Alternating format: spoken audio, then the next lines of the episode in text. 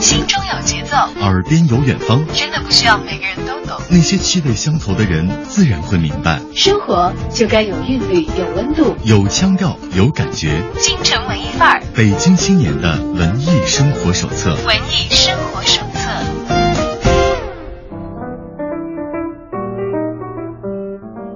在京城文艺范儿遇到有故事的小伙伴，欢迎大家在下午时光把耳朵停留在 FM 一零六点六文艺之声的电波另一端。我是今天的主持人小昭，今天为大家邀请到直播间的文艺小伙伴是京城赫赫有名的藏红花的老板娘。我们欢迎李阳来到我们的节目当中。嗯，小昭你好，大家好。要说的话，呃，李阳的形象可能不太容易让大家联想到类似佟湘玉啊 等等之类的女掌柜啊。其实纯纯的这个文艺青年出身的，呃，我刚才也很感兴趣的一件事情是，哎，文艺青年一般来说是会有这个对于美食的爱好，但是把美食做成自己的专业，还能在这个行业里头做的有名头响亮，而且口碑一直长盛不衰，好像还是比较不容易的一件事情。所以是什么样的念头最初？促使其实是学习艺术门类专业的李昂走上了餐饮行业的这条道路的呢？我觉得是机缘巧合吧。来听听“机缘巧合”这四个字背后的漫长的故事。其实我觉得可能是因为爱情，或者是生命中的际遇。呃，我在二十三岁的时候遇到我现在的先生耀阳，然后那个时候我是大学毕业。在剧组工作，啊，过着这种四处走来走去，然后这种生活。当时跟的是一个怎样的剧组？电视节目的还是电影？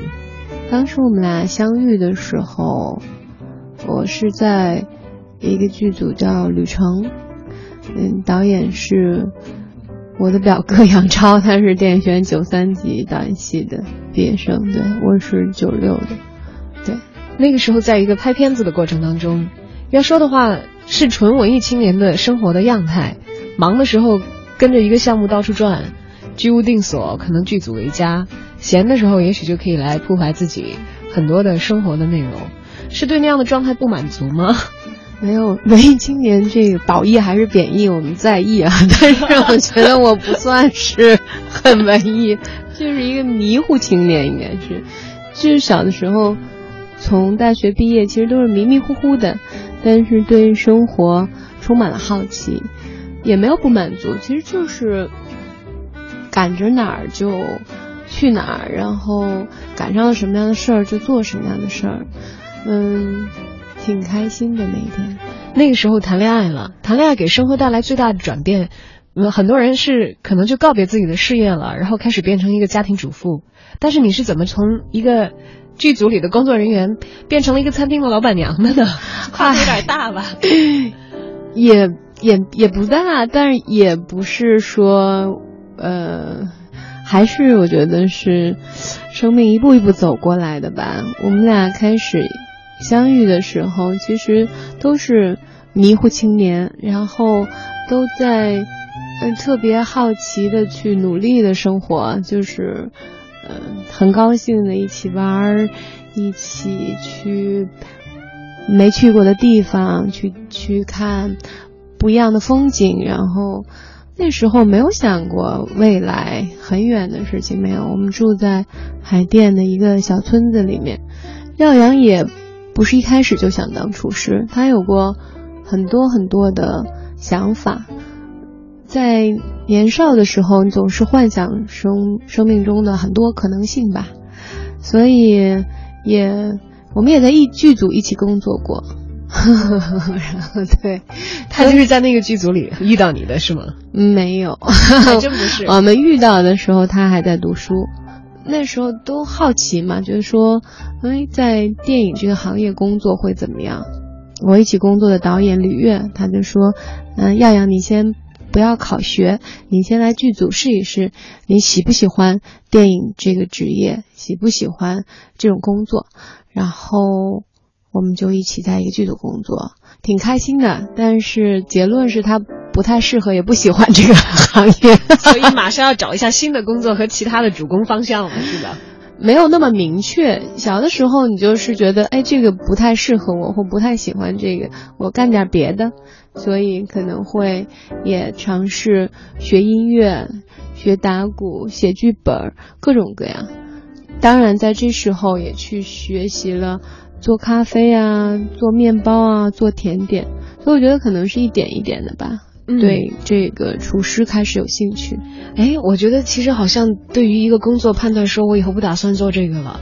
呃，我看到的大多数人，一可能很积极的马上就筹备，说我寻找一下下一个方向，我不要浪费我的时间了，我赶紧做其他其他其他什么的事情。然后还有一类人说，我干脆就间隔年，我现在把工作这事儿放一放，我先去释放一下自己，也寻找一下更多的可能性。我干嘛呢？我干脆出去旅游，我什么工作都不要干了。你们恰恰是属于留下来尝试一下各种各样不同的事情，但是都还是在潜心学习和积累力量的这样的一个状态。但年轻的时候不会玩心很重，想要一直不停的往外跑吗？会，其实都是一边玩一边在尝试新的事情，也没有很着急，没有觉得说，我倒是觉得现在的这个，突然觉得好像大家在城市里都在。拼命的往前奔跑，我们一直是属于一直在溜达的，在后面溜达的那些人，所以是因为那个时候房价不够高，是吗？也没有，就是一直对自己没给，或者自己没给自己，家庭也没给自己那么大的压力，好像生活的幸福和成功对于我们来讲，这种定义，嗯，或者这种。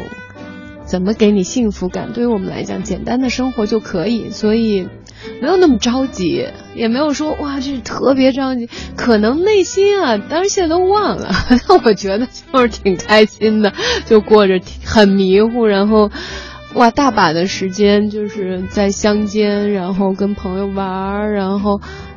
就是这样过来的。就早年间，你们已经过上了现在的中产阶级努力去寻求构建的一种生活。没有，是退休人的生活。我记得我们的一个好朋友王哥去我们那个小村子上庄那个家里，说啊，你们已经提前过上了老年人的生活。他什么时候说的这个话？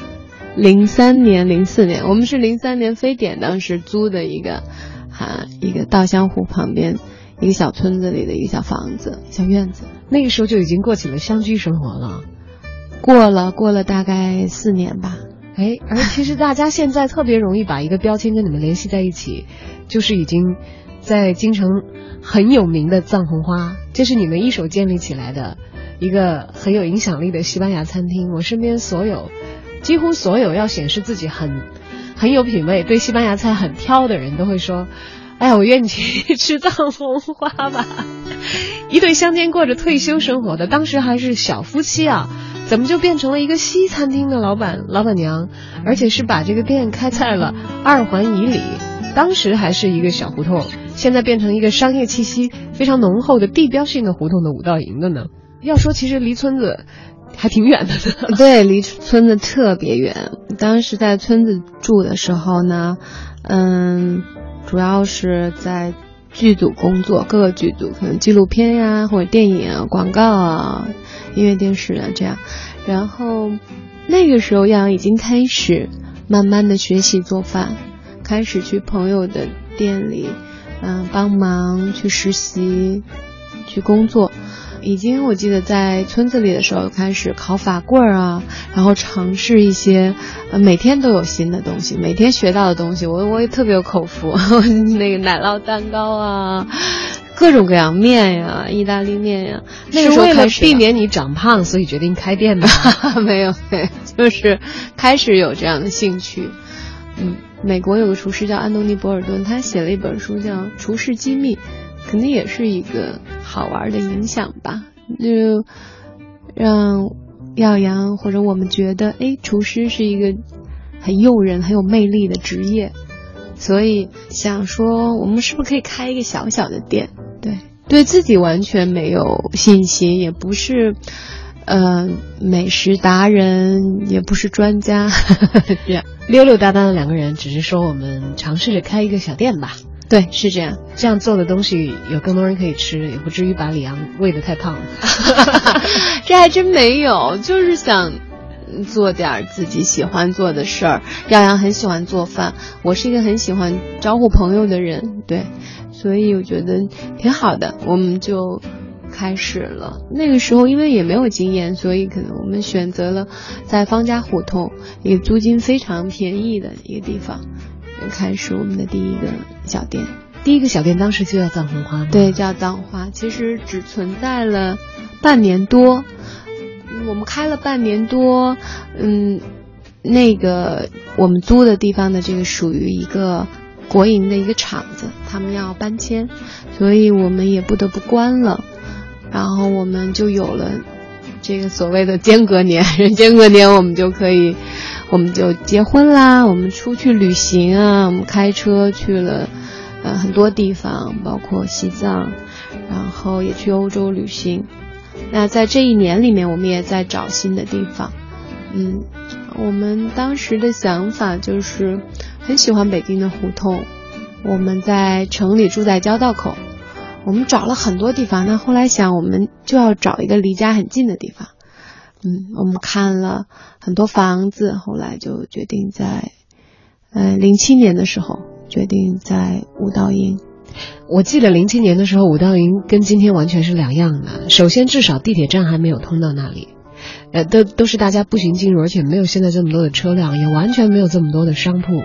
那个时候为什么会想到在那里开店的呢？它岂不是比方家胡同还要更加的偏僻一些？它会不会租金更便宜一点？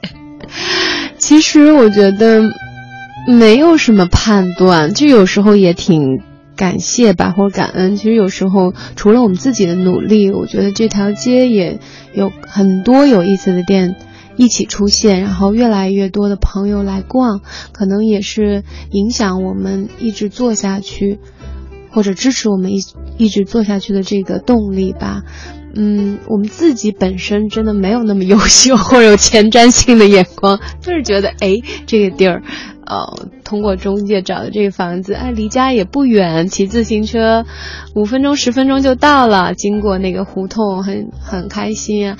然后这个大小又合适，对，就是觉得哎挺好的。开始啊，没想那么多，真的没想那么多，就只是把店从方家胡同搬过来而已，因为原来那个地方不能租了。对，是这样。哎，但是我其实挺感兴趣的，你们两个人开的藏红花，现在是这个京城知名的西班牙菜的餐厅了。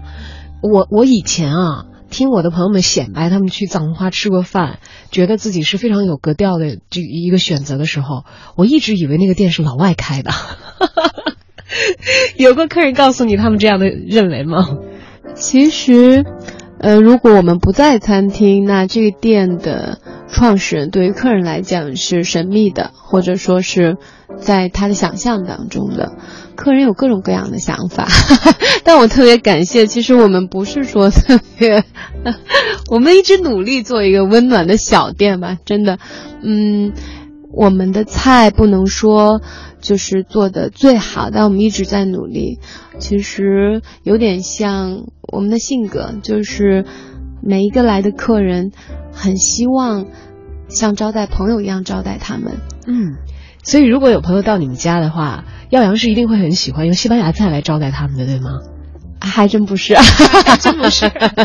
对，有各种和店里的会不一样了啊。对，特别不一样。哎，为什么当时会想这个主攻的经营的方向会要是西班牙菜呢？因为我们知道，其实西餐也有很多的类别和门类。耀阳是怎么会擅长到这个领域的？其实这还是一个机缘巧合，有很多朋友问我们这个问题。那我觉得有一个很重要的人是 Carlos，嗯，他是我们的好朋友露露和郭芳的好朋友，他是在北京生活了很多年的西班牙厨师，西班牙餐厅的老板。他在最开始的时候给予了我们特别无私的帮助和指导，包括我们后来开店，他还经常就是过来帮助我们。所以我觉得卡洛斯是一个，啊，师傅吧，最早的这个师傅。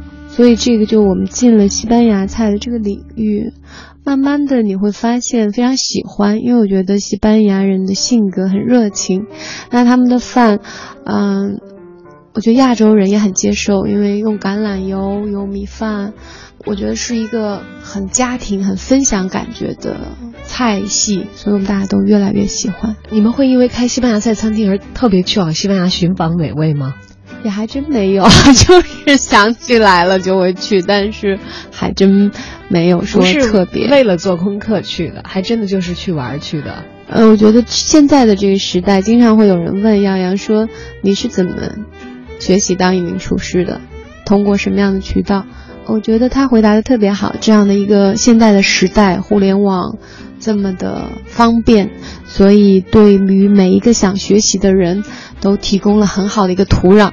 那你可很容易的进到所有世界上最好的餐厅的网站，看到他们主厨视频，包括他们的菜谱，你可以这样的学习。然后，当然你在。自己的厨房里需要花大量的时间，不断的去尝试，不断的失败，然后再尝试，再失败，可能才能有所心得。这样啊，我想到我在西班牙的时光了。你知道我在西班牙是我在欧洲旅行过程当中吃的最 happy 的，因为我觉得相对于它这个呃，相对于像法国啊等等这些我们去到欧洲都会去的旅行目的地，西班牙的食物有一个非常合理的价格，你可能在巴黎点一份菜的价钱。你可以在西班牙自己吃一整套的饭，而且我记得我去西班牙玩的时候是一个夏天，夏天的时候白天特别的长，我在夜里十二点的时候看着夕阳西下，然后喝着这个巴塞罗那当地的小啤酒，我每天晚上都会去那个我住的地方旁边的一个小餐厅，点一些不一样的菜。今天的和明天不一样，因为反正旅行的时间很短嘛，但是会点一样的啤酒，然后慢慢慢慢的咂摸味道，然后把那个螺摆成这个自己想摆的一个形状，我觉得非常的惬意和享受，那个感觉就像，因为我是来自于川渝一带的，重庆人很喜欢一个夜宵叫夜啤酒，我就觉得虽然我好像在离家很远很远的地方，但是好吃好玩的西班牙人，好像也有这个夜啤酒的一个爱好。可以把这个美食的这个过程真的是延长到任何时候。当时我问了我在西班牙的朋友，我说：“哎，他们的这个餐厅为什么关的这么晚？”我说：“是因为这个天黑的晚吗？”我住在当地朋友说说有这样一个原因，他还有一个原因是西班牙人真的很爱吃，他基本上正常的时候夏天我们一天要吃五顿饭，哎，我觉得这简直太 happy 了，完全是到了一个吃货的天堂。但我们知道在这样的一个地方的话，它可能跟当地的风物、当地的风俗习惯、物产是有很直接的关系的。我们总是在挪到另外一个地方的时候，其实要期待有原汁原味的、很本土的感觉的食物的话，是一个有一点点小奢侈的一个愿望的。我们藏红花现在我觉得能够得到那么多京城挑剔的吃货的这个认可的话，是在这方面其实做的相当的不错。是怎么样来保证做到这一点？感谢感谢，其实我们做的也没那么好，经常开玩笑。是因为北京其他店更不正宗？没有没有没有，真的没有。我们在业内有很多非常好的同行，然后值得我们学习。我们有时候我们开玩笑，是不是？我们也，我们不敢说我们做的正宗，真的不敢说，这这个是必须要承认的。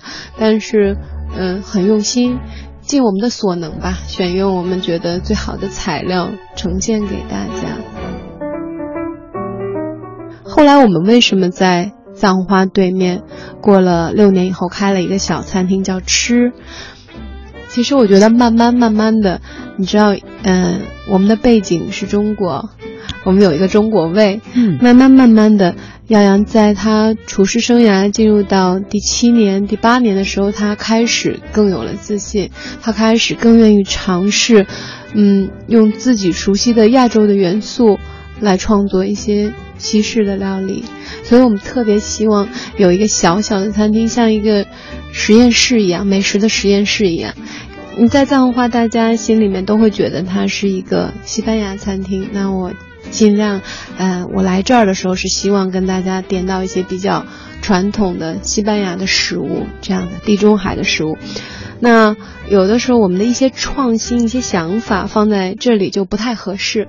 那我们现在开了这个小的实验室吃餐厅，那我们可以融合很多自己的想法，然后去尝试把亚洲的一些风味和调料，嗯。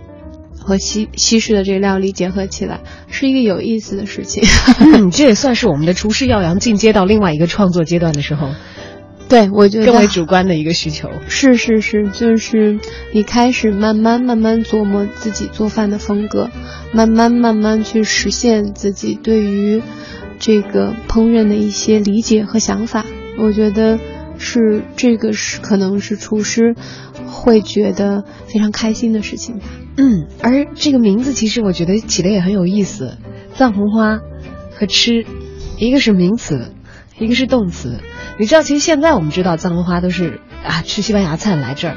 其实，在最初还没有形成这个大家的认知的共识的基础的时候，听藏红花名字，我如果从字面上去分析的话，说这是一家餐厅，名字叫藏红花，我会想想，啊，是不是做西藏的？对，没错。其实最早起名字的时候，嗯，我们也想了很多，和朋友一起聊天。我们的好朋友珊珊说，小杨，我特别喜欢 saffron。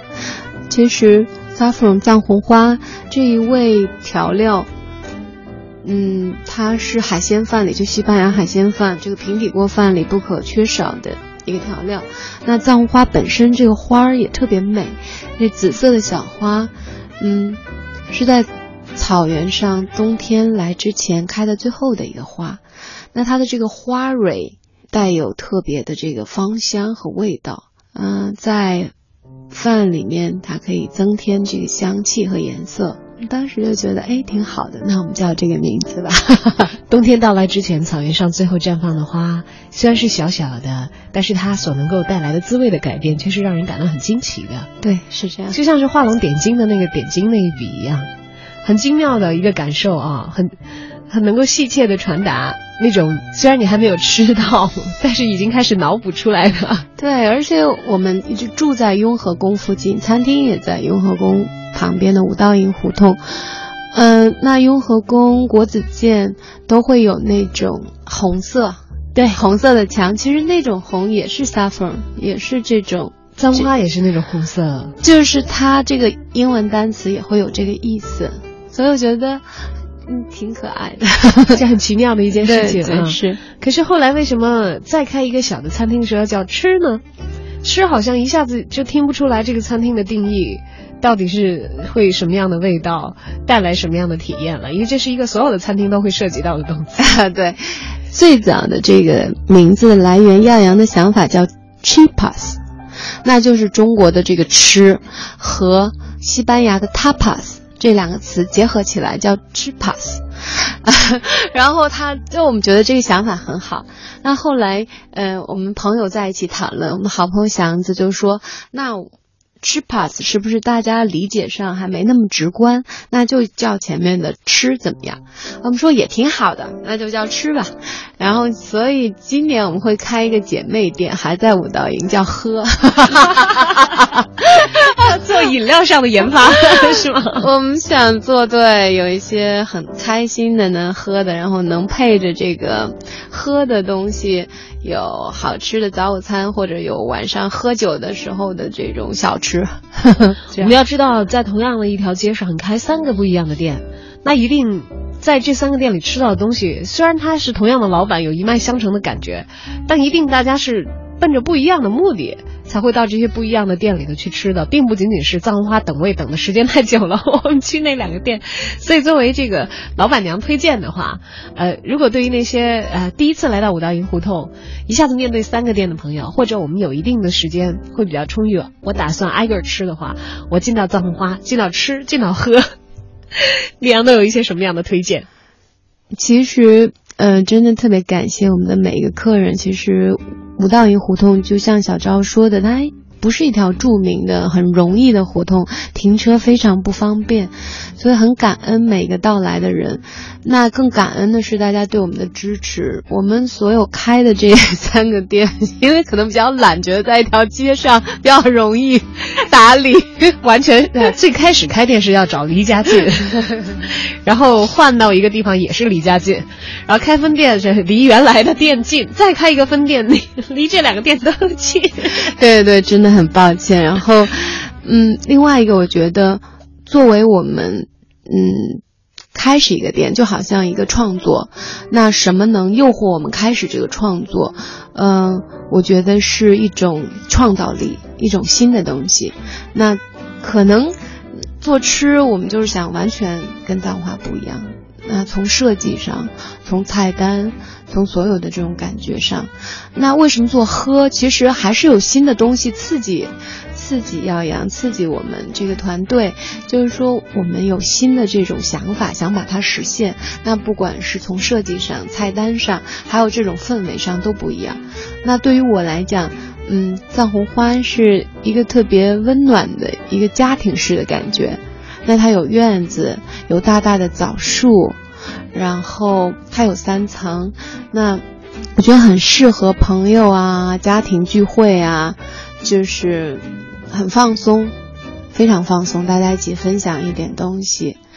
对我有一对朋友，嗯他们最近刚刚生了小宝宝，他们俩当初刚刚认识不久，第一次单独正式的约会就是约在藏红花的。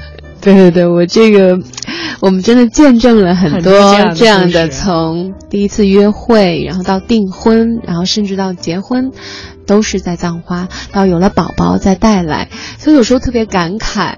呃，当然，我觉得我还很年轻，但我怎么已经见证了很多人生命中很多重要的时刻？那嗯，就说起来真的特别感动。我觉得葬花是这样一个有回忆的地方，有家庭的感觉的地方。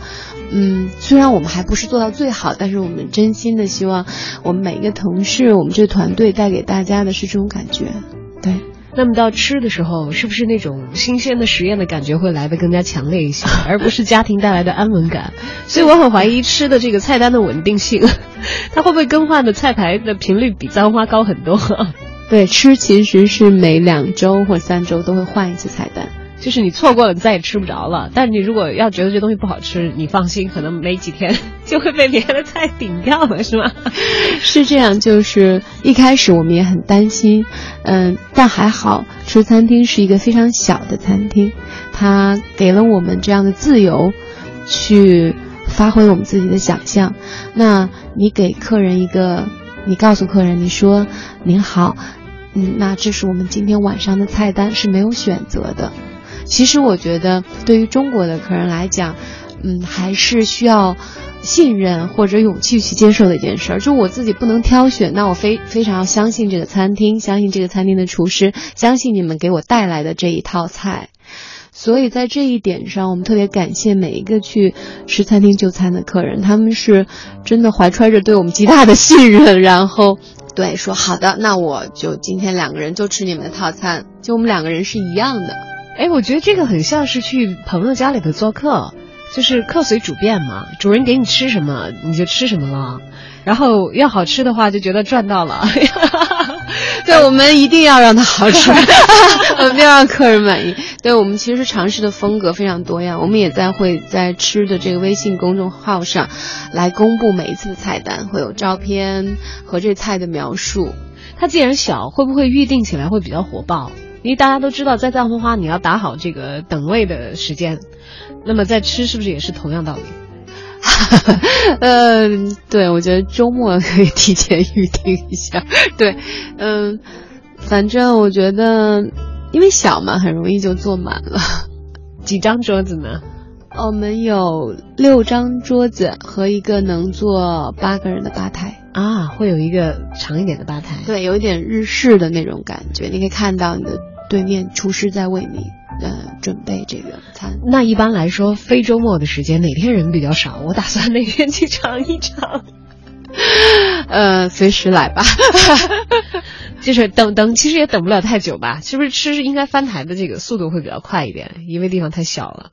中午会快一点，中午会好一些。然后晚上大家都是想来聊聊天的，不会太着急走。而且晚上我们的菜单一般都是五道的一个晚餐，从前菜、小吃、主菜，然后到甜点啊。哦，那翻台也不会太快。对，晚餐会相对对，大家会呃多花一些时间跟朋友，因为晚上是一个非常放松的时刻嘛。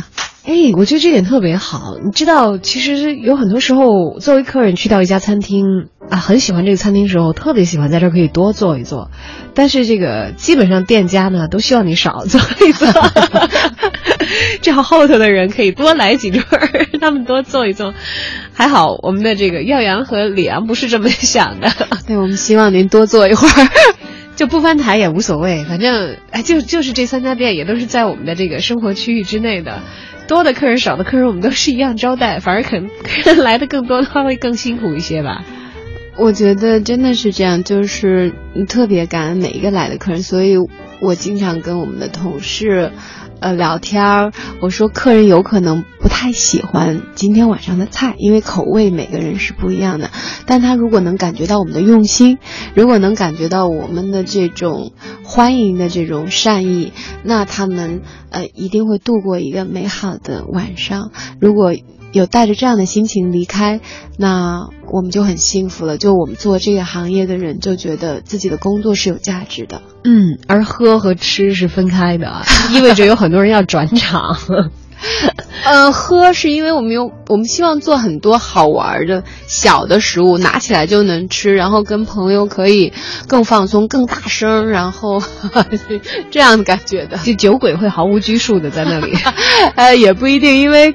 可能我们都是有 有孩子的吧，所以可能，呃，我们也希望白天的时候有小朋友来，我们也会给小朋友设计一些喝的啊。所以喝其实它不是一个酒吧或者是居酒屋类的所在，它是一个软饮和酒精饮料，其实都会提供给大家的地方。对，没错。嗯，小朋友在白天也可以喝到一些非常健康的。对对对，是。其实我觉得还是欢乐，但是我觉得，比如说那。白天的时候，你可以因为我们有一个阳光的房子，坐在那儿挺舒服的，可以吃一点，嗯，很放松的快一点的东西，健康的东西，跟朋友，然后喝果汁啊或者什么。然后晚上，甚至你在去一个餐厅之前，去个 party 之前，你想，哎，我就想喝一杯，然后一点小小的东西可以拿着吃的，那你就可以站在那儿喝几杯。所以。其实，那任何一个餐厅在创作出来之前、开之前，它都有一点和开出来之后不一样。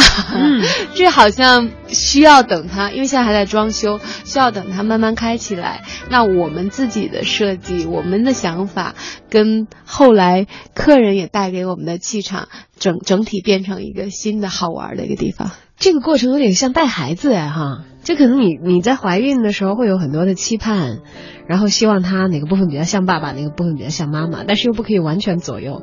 然后生出来的时候啊，宝宝他又会有自己独立的性格，你会希望培养他。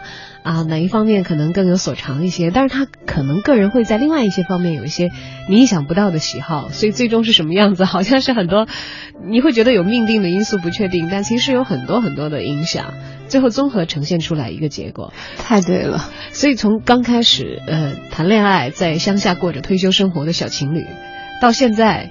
已经是有子女的家庭，同时是操持着三个店，这样的一个创业者，到了吃喝都有，而且喝在装修的阶段。自己也已经是小朋友的妈妈了，我觉得这个时候肯定跟刚刚入行创业的时候的心态完全不一样了。那会儿迷糊青年，这会儿如果要给自己加一个标签的话，李阳觉得用什么样的形容词会比较贴切一些呢？迷糊妈妈，接着迷糊是吗？对我，我我是大双语嘛，就一直是比较迷糊的，然后。但我就是那种很开心的那种人，永远不后悔，然后永远回望自己的青春都是开心，都是感谢。那我很感谢遇到我的丈夫，遇到耀阳，然后现在有我的孩子，有女儿麦麦，很感谢在。这一路上，包括我之前在剧组工作，遇到那么多的好的老师，吕月啊、施润九啊等等等等，我的同行对我的帮助，那特别感谢。突然在某一年，我们就开始了小小的餐厅，然后我经常开玩笑说我是东城区最好的服务员，对我很有喜欢的，我很喜欢做。服务别人的工作真的是这样，那慢慢到我做了妈妈，真的觉得今年三十六岁之前的人生都是真的很好，真特别好，所以特别感谢。我们前两天，嗯，大家看到朋友圈里有一口超级大的锅在刷屏，然后我就很羡慕那些可以到现场一吃的人。那个锅啊，我觉得我的双臂展开可能都未必有它的直径那么长。那是一大锅，好几个人一起做的西班牙海鲜饭。然后这个就是李阳和耀阳自己在家里开 party 的时候招待客人，给大家送上的食物。对，这个也是我们希望带给大家的。其实除了三个餐厅，我们也在做 Saffron to Go，这是一个外送和做宴会的一个餐厅。那。我觉得我们都。就做这个行业最给你带来价值感的事儿，就是你让别人很快乐，你让别人有着难忘的一餐或者难忘的时刻，你参与其中了。比如说，我们为很多人做过婚礼，然后做过 party，做过订婚，就是这是让你觉得哇，你做的事情很有价值、很开心的一个动力。那我们是周末做了一个。大海鲜饭，我们从西班牙，嗯，买了这么一一一口大的海鲜饭锅，嗯，直径一米多。那我们自己先试了一个 party，这真的很欢乐。所以我们也希望说，将来有机会给更多的朋友带去这种，这真的是我们工作中觉得特别开心的事儿。哦，等于是家里的这个 party 是 Saffron to Go 的一个一个试验版，算是一个内测的版本，没错，没错，没错，没错。啊，我已经看到了不止一个客人，真的在刷屏刷的，我就真的是在流好意思，真的不好意思情况。所以，如果大家希望得到这个 Saffron to Go 的这个服务的话，是应该以什么样的途径和方式呢？嗯，可以上我们的网站，就是三 w 点 saffron to go 点 com，然后对，就是也可以上微信公众号或者是打电话。嗯，目前这个服务已经是走出内测阶段，开始面向公众了。对我们已经开始的有半年多。嗯，Saffron to Go 的这个厨房在朝阳门。然后银河 SOHO，然后我们开始给大家送好吃的中午的盒饭，或者是海鲜饭或沙拉都有。哎，忽然觉得住到西城好可怜啊！不是在送货范围之内是吗？有有，我们五公里之内都可以，十公里之内也可以，十公里和五公里之内都是可以送到的，太棒了！就我们看到一个小小的团队变成了一个现在是一个大大的家庭，而一个小小的家庭也在。天天进口，而且小朋友也在逐渐的成长起来。其实今天我们在邀请李阳到来之前，小朋友是有很大的积极性的。对我女儿很开心，然后因为我丈夫有事不能来，然后麦麦就说：“妈妈，我陪你去吧。” 你为什么要拒绝他这个要求？嗯，有的时候妈妈需要一点自己的时间 和空间。对，即便他是很重要的人，即便我们的生活当中有很多和重要的人一起分享的重要的时刻，但是。独立的自我，那颗永远对世界保有好奇和勇于尝试的心，都是有他自己单独跳动的时候属于自己的声音的。我们也希望李昂在日后迷糊的过程当中，迷迷糊糊的替我们做一个勇敢的探索者，探索出生活更加丰富、新鲜的更多美好的可能。也祝福你们一家人给我们带来更多美食、美味、美好的感受。谢谢小昭，谢谢大家。好，今天节目就到这儿，也感谢您的收听，再见。